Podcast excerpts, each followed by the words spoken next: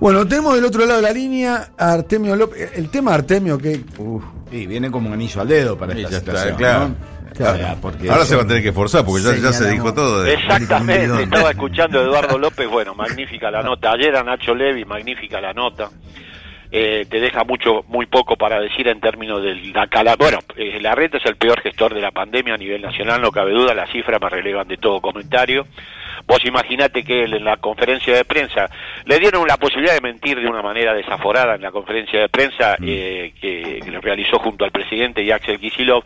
Él asoció lo geriátrico con la villa de emergencia como puntos nodales. Lo dio, dio la sensación de que eran eh, espacios marginales. Bueno, la reta tiene residiendo en la ciudad de Buenos Aires, lo dijo Nacho Levi ayer, al 7% de la población porteña. Pero en el sur, donde viven 900.000 porteños, que delimita con la AU6, la autopista esa es una gran, un gran límite, algunos dicen que ya se corrió hacia Avenida Rivadavia, pero en esa región donde viven 900.000 por- eh, porteños, el 20% de la población reside en villas de emergencia. Entonces, Sí, claro. lo que está sucediendo en la 1114, en la 31 y en el conjunto de villas de la ciudad afecta directamente a una subpoblación eh, porteña que necesariamente va a tener repercusiones en el resto del distrito. Por lo tanto, si hubiera acá lo que vos señalaste perfectamente, no la intención de perjudicar, simplemente la intención de informar lo que está pasando con la pandemia a nivel nacional, incluido lo que pasa en la ciudad de Buenos Aires y no, como decía Eduardo, eh, eh, caracterizar los barrios como compararlos con provincias. Si caracterizamos al distrito como lo que es, sería escandaloso. Sería muy difícil, por ejemplo, que un sector del oficialismo presente como un aliado probable a Rodríguez Larreta. El reportaje que le hiciste a Garro fue muy aleccionador también. En ese sentido, vos ves que hay una expansión de ese espacio de alianzas, sobre todo intendentes, del caso de Garro, Rodríguez Larreta, que están internamente discutiendo o por lo menos poniendo entre paréntesis el liderazgo de Mauricio Macri para tratar de establecer un liderazgo que él llamó generacional, o sea, toda la gente que es sub 50, digamos, que son los nuevos intendentes, en el cual estaría inserto obviamente Rodríguez Larreta estaría inserto también Vidal. Mm, ahora, no se puede desconocer a la hora de elegir aliados el tipo de gestión que está realizando en su distrito. Y la verdad que lo que está haciendo Rodríguez Larreta en Capital es descalificador. Es un distrito cuyo presupuesto permitiría eh, desarrollar una política muchísimo más contundente. Mira, lo analizamos, eh, historia, eh, Ciudad de Buenos Aires tiene 500 mil millones de pesos anuales en presupuesto. La Matanza tiene 12 mil. Habría que corroborar hoy las cifras exactamente. Bueno, fíjate lo que está pasando, lo que dijo Eduardo, 7 de cada 10 infectados son de capital federal a nivel nacional. Entonces, cuando el oficialismo propone este tipo de alianzas en función de buscar que el liderazgo de Cristina y Macri se atenúe para poder establecer otro tipo de vínculo con la oposición, el oficialismo elige una oposición que le funcional, ya lo dijimos en la columna anterior, tratar de quebrar la dinámica antagónica del liderazgo Macri-Cristina para ir por una tercera alternativa que plantea al adversario no como antagónico, sino como un- un- una, con posibilidades de acordar en términos de gestión, cosa que no está sucediendo, porque la reta no acuerda absolutamente nada con. El gobierno nacional le rescata las papas y va a poner algo de orden en las villas de emergencia. Pero la verdad es que la función de la reta fue muy deplorable. Entonces, que un gobierno popular nacional, democrático, elige ese tipo de alianza, llama poderosamente la atención, sobre todo porque la última intervención de Cristina, bueno, vos lo, lo- hiciste un reportaje muy pertinente sobre el tema, señaló el padrinazgo de la reta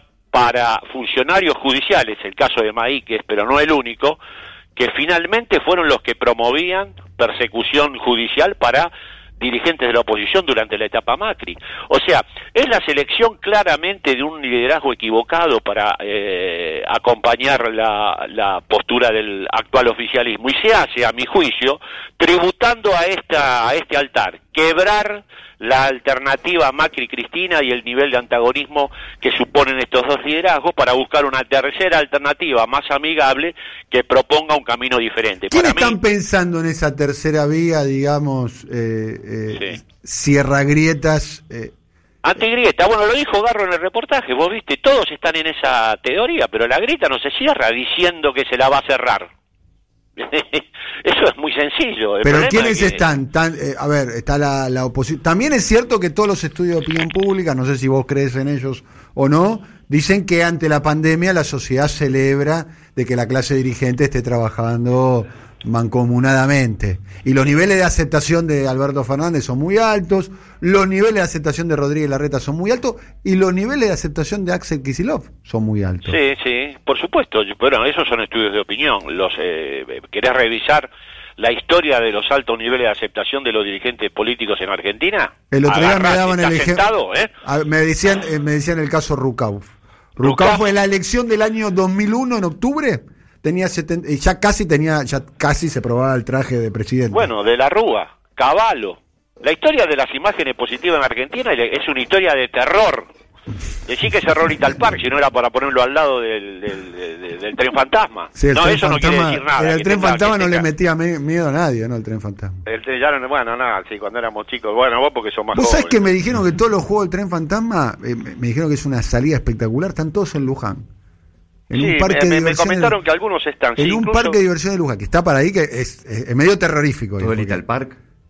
Claro, el Little Park, lo del, lo del Little Park. Hay una cantidad importante de juegos, sí, yo también había leído eso, creo que en otro, yo no me acuerdo ahora, pero sí, sí, sí. Bueno, había una leyenda, es muy interesante lo del Little Park, ¿viste la leyenda eh, trágica este, y maldita que hay sobre los terrenos del Little Park, no? Hoy es el Parque Tais. Se dice que hay un fantasma. ¿Sí? Exactamente. Ah, no sabía. Está la famosa tener menos fuente que el Parque Tais. que le decía un amigo mío. Bueno. Tenés menos fuente que el Parque Le decía uno que era periodista. Y resulta paradojal ver los paseos de los dirigentes del gobierno de la ciudad por todos los medios, sin que nadie le repregunte nada. Yo ayer lo escuchaba a Santilli y se largó una exposición como hubiera sido, no sé, César, César Milstein, hablando de lo que estaba haciendo el gobierno de la ciudad en términos preventivos, y los demás, gente que se supone este, incluso más vinculada al actual oficialismo, no, por uno le ponía gestos asintiendo las descomunales farsas que planteaba Santil en la tele. Es una cosa bastante increíble, eran más conservadores que Mirta Legrand. El, el nivel de eh, el, el, nivel de contagios en el barrio 31, esto esto es eh, información eh, precisa, como le gustan a ustedes los periodistas. Tiene que ver con la llegada del plan detectar del Ministerio de Salud de la Nación. Exactamente. Pusieron los camioncitos ahí, dijeron cuál es el factor de riesgo, cuáles son los niveles de contagio, vengan acá, vamos a hacer eh, el testeo eh, masivo. Y dio, según información que dio la mismísima Carla Bizzotti, ¿eh? 67% positivo los testeos. De los testeos. Él el barrio 31, que por suerte, tengo entendido, se mantiene, el número de víctimas se mantiene bajo, porque la única víctima hasta ahora es una mujer de 84 años se mantiene bajo. Pero eh, la, la, franja etaria, la, población, la población en general de las comunidades, ¿eh? de, los barrios populares, es una población joven. Joven, joven. población joven. Pero por dos motivos, porque hay menor sobrevida y por otro porque hay más hijos. O sea, mira, en el ¿Sabés que estuve leyendo mucho por el tema de favela de Brasil? Te doy este dato y ahora te, te, te, dejo te dejo hablar tranquilo. Eh, en, en, en, la, en San Pablo capital, sí en San Pablo Capital, el nivel de eh, la expectativa de vida en San Pablo Capital de las personas que viven en la favela es 23 años menos. 23, o sea, si vivís en una familia tenés 23 menos 23 años menos de vida. Bueno, acá es 20. Mm. Acá hay 20, años menos de vida, 78 para una en el caso de la mujer, por ejemplo, 78 promedio pero van a 84 si sos del sector medio alto y medio, medio alto y medio pleno, y bajás a 68 años, 70 si perteneces a sectores populares. No, la diferencia es escandalosa. Cuando se haga un estudio pormenorizado de esa circunstancia también es otro escándalo. Pasa que no se hace. Pero el nivel de acortamiento de las de la eh, sobrevida en los sectores populares es lamentabilísimo. Además, la tasa de la tasa de mortalidad infantil en la ciudad, en el norte, en el sur de la ciudad, por lo menos casi cuadruplica la del norte. El norte tiene el 25% de la población mayor de 65 años, lo que decías vos eh, recién, eh, Toñetti. Solo, en el sur solo el 11%. Buenos Aires es una ciudad longeva, es una ciudad de gente grande. Del centro al norte. Del centro sur es una ciudad de gente relativamente joven. Solo el 11% de la población tiene más de 65 años, lo que la convierte casi en uno de los distrito, si hubiera un distrito en la zona sur, y bueno, escúchame, la reta dice que los barrios son distritos, podemos tomar la zona sur también como distrito, eh, sería una de las poblaciones más jóvenes de la, de la República Argentina. El sur de la ciudad de Buenos Aires, donde acontecen todos estos fenómenos todo este este descalabro. Ayer lo escuchaba a de Espeña también, que él tiene radio urbana, viste, en la Villa 31. Sí. Bueno, decía que las advertencias que ellos señalaban en la televisión, en las radios del lugar, sobre el descontrol que existía en el barrio, un poco lo que planteó Nacho Levi en su descripción de la circunstancia y lo que refuerza hoy este Eduardo López. Eso fue dicho una y otra y otra vez sin que hubiera ninguna respuesta por parte del gobierno de la ciudad. Bastó, ahora eh, requirió que el gobierno nacional tome cartas en el asunto para que hubiera alguna respuesta, algún nivel de coordinación, pero la pregunta de la columna es, ¿este es un aliado posible para el gobierno nacional? También es cierto que hay muchos vasos comunicantes, ¿no? Entre eh, Horacio Rodríguez Larreta y quienes eh, hoy integran la coalición oficialista ¿no? A ver, el vínculo de Horacio Rodríguez Larreta con Sergio Massa es un vínculo que me animaría a decir que es de amistad. Bueno, pero las amistades en política tienen un valor eh, relativo. bueno, está bien, eh, una amistad eh, consolidada. De hecho, se conocen de la época que promovían juntos la candidatura de Ramón Bautista Ortega, estuvieron juntos en el ANSES, eh, sus señoras eh, esposas eh, tienen una relación personal de, amistad.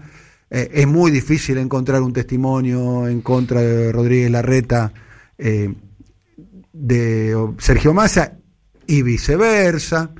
dicho sea paso, ahora jugaron en tándem con el tema de la falta de abastecimiento de agua en, en, la, en el barrio 31, que era responsabilidad de la reta. Bueno, de, de la reta, pero también este, eh, la titular de AISA es, es, Malena Massa. Y después hay un montón de personas que hoy están muy cerca del dispositivo presidencial que tienen un vínculo de bueno, muy bueno excelente con Horacio Rodríguez Larreta, ¿no?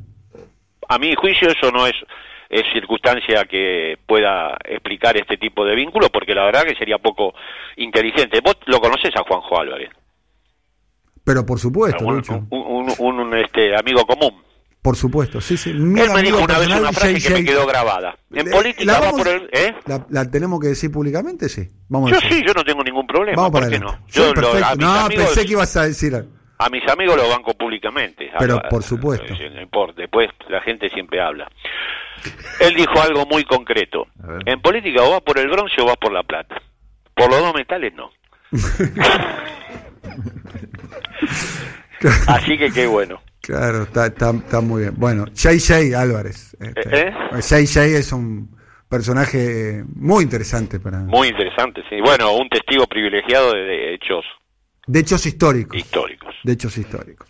Bueno, querido Artemio, te, leo algo para, para el final, este, algo que vamos a desarrollar en unos podcasts que vamos a estar grabando y publicando en estos días, que tiene que ver con los barrios de la periferia y el COVID-19 y el comportamiento.